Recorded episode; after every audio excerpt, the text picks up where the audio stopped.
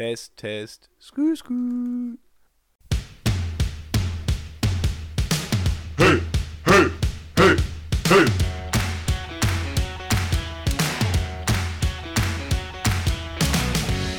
Der namenlose Podcast mit Bot und Dira.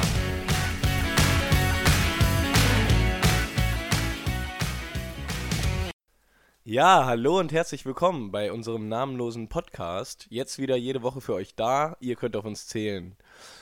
Ähm, mein Name ist Bot, neben mir sitzt Ira.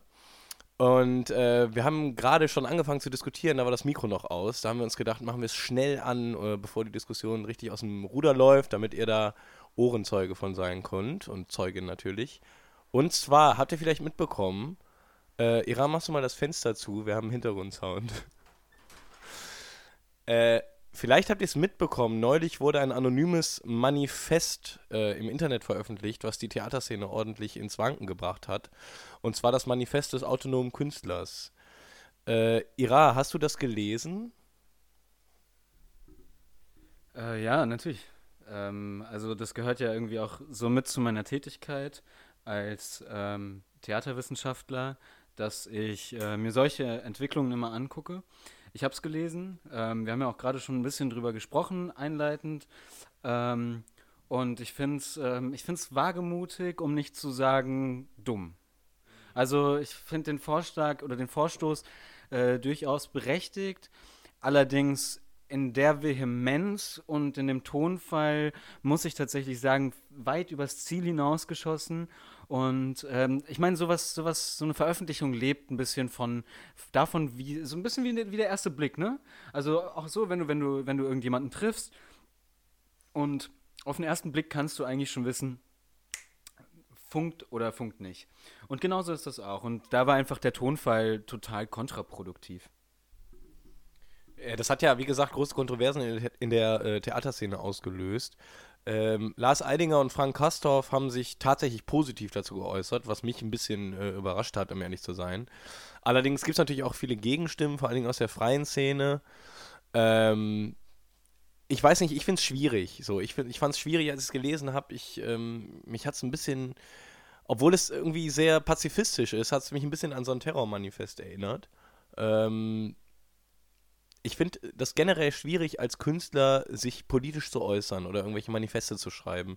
Ich finde, Politik und Kunst muss ganz klar getrennt werden, denn Kunst ist für die schönen Dinge im Leben und Politik ist für die unangenehmen Dinge im Leben. Und ich glaube, wenn das vermischt wird, das äh, wird früher oder später zur Dystopie führen, ehrlich gesagt. Ähm, du, du bist ja, du bist ja nicht nur Theaterwissenschaftler, sondern auch Künstler. Ähm, was sagst du dazu? Findest du, also, gehört Politik in die Kunst oder eben nicht? Ähm, ich glaube, das ist ganz wichtig, dass man diese beiden Sphären erstmal ganz stark trennt. Politik ist eine inhaltliche Sache und Kunst ist in erster Linie eine ästhetische Sache. Da geht es um Form, da geht es nicht besonders um, um Inhalt oder ähnliches. Und ähm, das Problem ist, wenn man jetzt versucht, ähm, Politik in Form zu drängen, dann äh, könnte, oder das könnte man als politische Kunst verstehen. Das Problem ist, dass dabei ähm, der Inhalt die Form prägt, stärker als die Form den Inhalt prägt. Und genau das macht das, macht das große Problem. Dadurch wird etwas, du hast es gerade schon angesprochen, was Freude machen soll, auf einmal, ähm, ja, eigentlich dazu genutzt, um etwas, was per se keine Freude macht, zu etwas Schönerem zu machen. Und das ist ein bisschen so, als wenn man einem weinenden Kind einen Bonbon gibt und dann glaubt, dass es wieder gut wäre. Ähm, das funktioniert einfach nicht. Sondern es ist wichtig, dass man in Dialog tritt, dass man dem Kind zuhört und ähm, dass das Kind auch im Zweifelsfalle selbst entscheiden kann, was es vom Kiosk bekommen möchte. Möchte das Kind jetzt ein Eis haben, möchte das Kind einen Lollipop haben, möchte das Kind Gummibärchen haben oder halt ein Bonbon. Und äh, genau so, glaube ich, ist das. Weil Das erinnert mich an äh, ein Filmzitat aus dem Film ähm, Alles Gutes, nix kommt.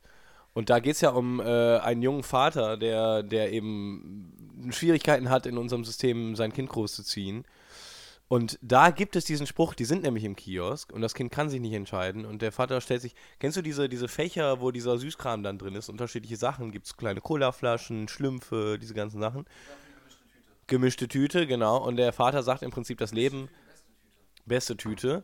Und der Vater sagt im Prinzip, äh, ist mir sehr im Kopf geblieben. Das Leben ist wie eine gemischte Tüte. Du musst sie jeden Tag aufs Neue füllen. Fand ich sehr interessant. Ist schön, ne? Ist ein schönes Zitat.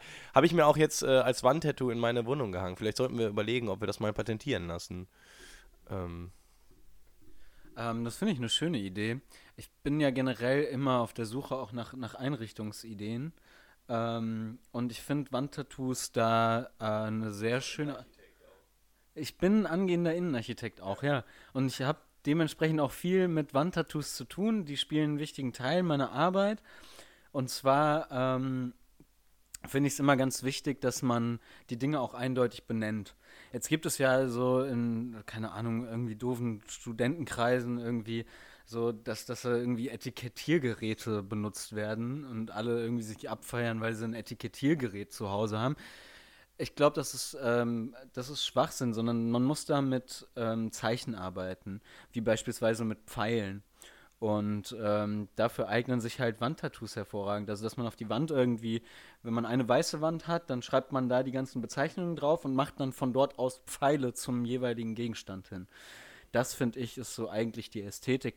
Und wenn es Dinge gibt, auf die man achten muss, ich meine, wir kennen das alle, wir leben in einer Zeit, äh, man wechselt ständig die Wohnung, vielleicht ist man nicht da, dann ist man, hat man über Airbnb oder eine ähnliche Plattform die Wohnung untervermietet oder lässt Freunde bei sich wohnen oder keine Ahnung, stellt die Wohnung halt irgendwie zur Verfügung. Und es gibt ja in jeder Wohnung so ganz viele Kleinigkeiten, auf die man so achten muss.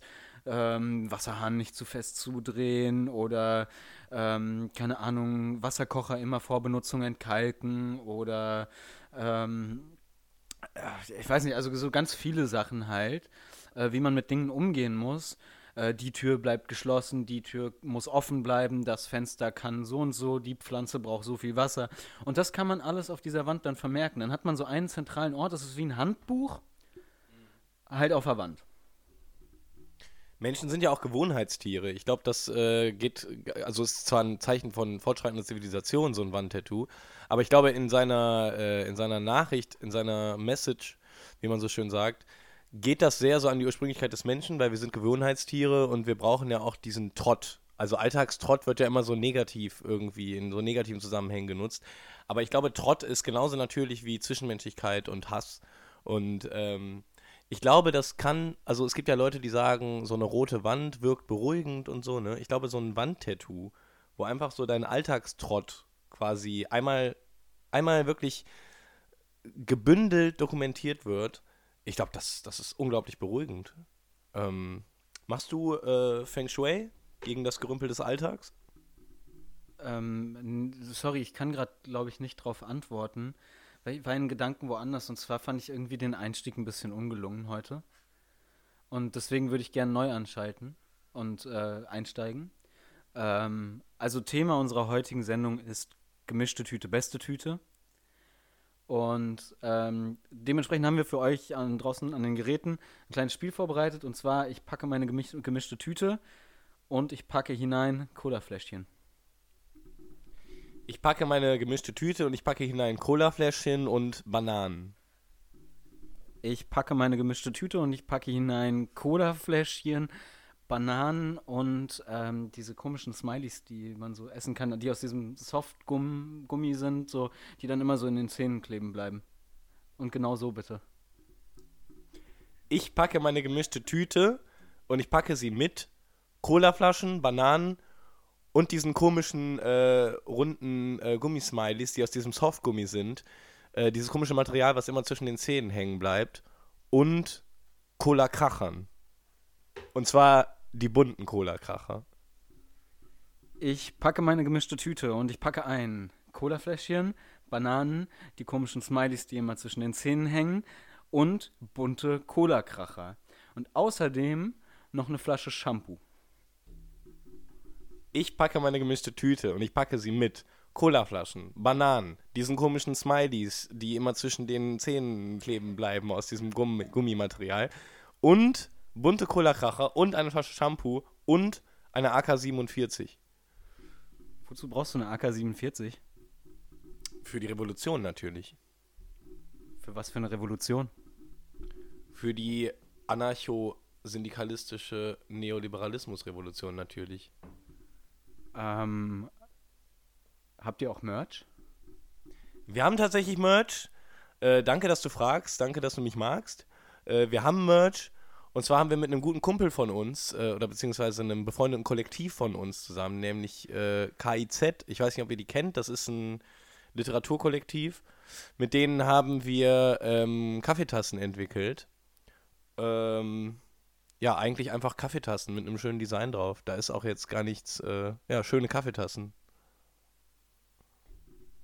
Schön. Voll schön. Ähm, und wenn du jetzt so eine AK-47, sagen wir, ähm, also du packst die ja in deine gemischte Tüte rein und wenn, also ich meine, was, was genau, wofür brauchst du die? Also seid ihr, seid ihr sowas wie gewalttätig oder so? Nein, nein, schau mal, das ist eigentlich äh, nur ein Gegenprotest. Und zwar äh, gehen ja jetzt alle mit Maske einkaufen und bezahlen ihren Einkauf.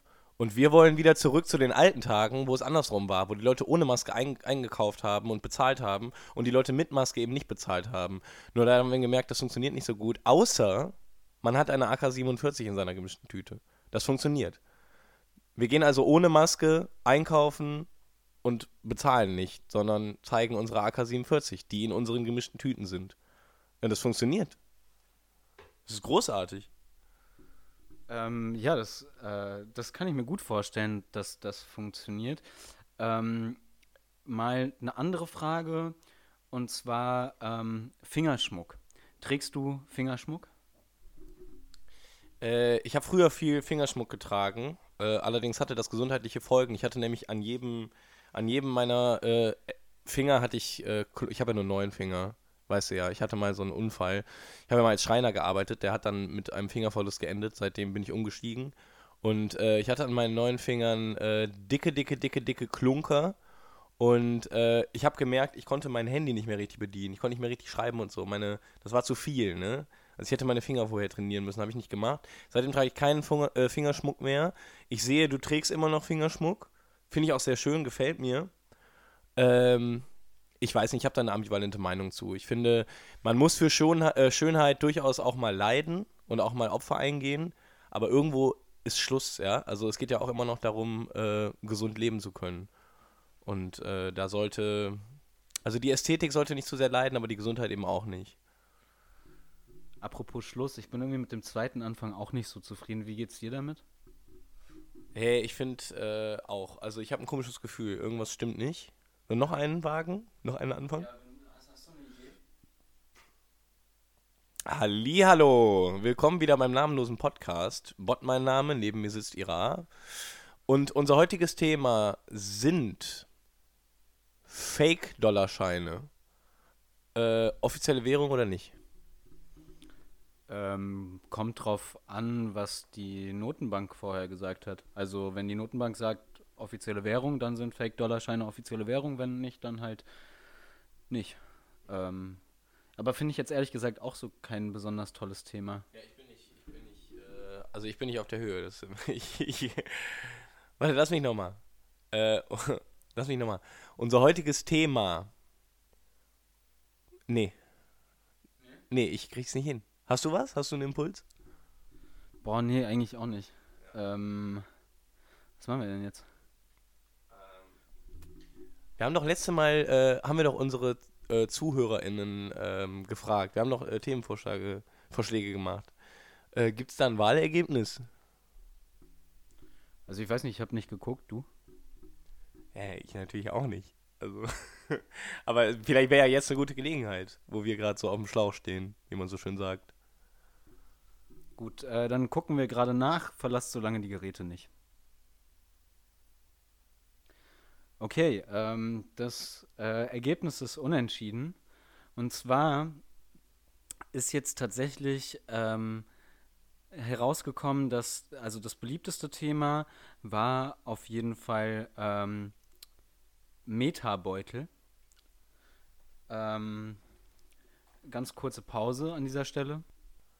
Ja, guten Tag. Ähm, schön, dass Sie angerufen haben. Äh, Sie sind als Erste durchgekommen und haben die Gewinnerin unseres Spiels das Thema der heutigen Folge. Was ist das Thema der heutigen Folge des namenlosen Podcasts? Das, das Thema der heutigen Folge Ähm, muss ich das jetzt erraten oder vorschlagen? Nee, vorschlagen. Sie dürfen jetzt äh, vorschlagen. Herzlichen Glückwunsch. Ach, ich darf vorschlagen. Ja. Ah, herrlich. Ähm, Analbleaching. Analbleaching. Wunderbar. Ich, ich danke Ihnen vielmals. Äh, wie ist Ihr Tag? Ist alles gut? Ja, die Sonne scheint. Ähm, ansonsten Coronavirus. Aber alles gut. Alles klar, vielen Dank. Äh, bleiben Sie in der Leitung, ne? Sie werden noch zu unserem Psychologen weitergeleitet. Und ähm, wir hören dann von Ihnen. Vielen Dank. Auf bald. Auf bald. Bussi Baba. Tschüss. Ja, ihr habt es gehört. Anal Bleaching. Ira, dein erster Gedankenimpuls. Mein erster Gedankenimpuls ist ähm, die Hautarztpraxis. Und zwar finde ich, dass Hautarztpraxen ähm, alle sehr, sehr ähnlich eingerichtet sind und oftmals sehr lieblos eingerichtet sind. Und dementsprechend empfinde ich auch, dass, also ich, ich assoziiere damit einfach Lieblosigkeit. Ja, Hautärzte, also ich vertraue ja äh, grundsätzlich Ärzten nicht und vor allen Dingen Hautärzten nicht. Ähm, tatsächlich ist mein Anal gebleached und ähm, nee, ich möchte nochmal anfangen. Ich möchte nochmal anfangen. äh, also, Hautarztpraxen. Nee, das ist ja auch ein scheiß Thema. Das ist auch ein scheiß Thema.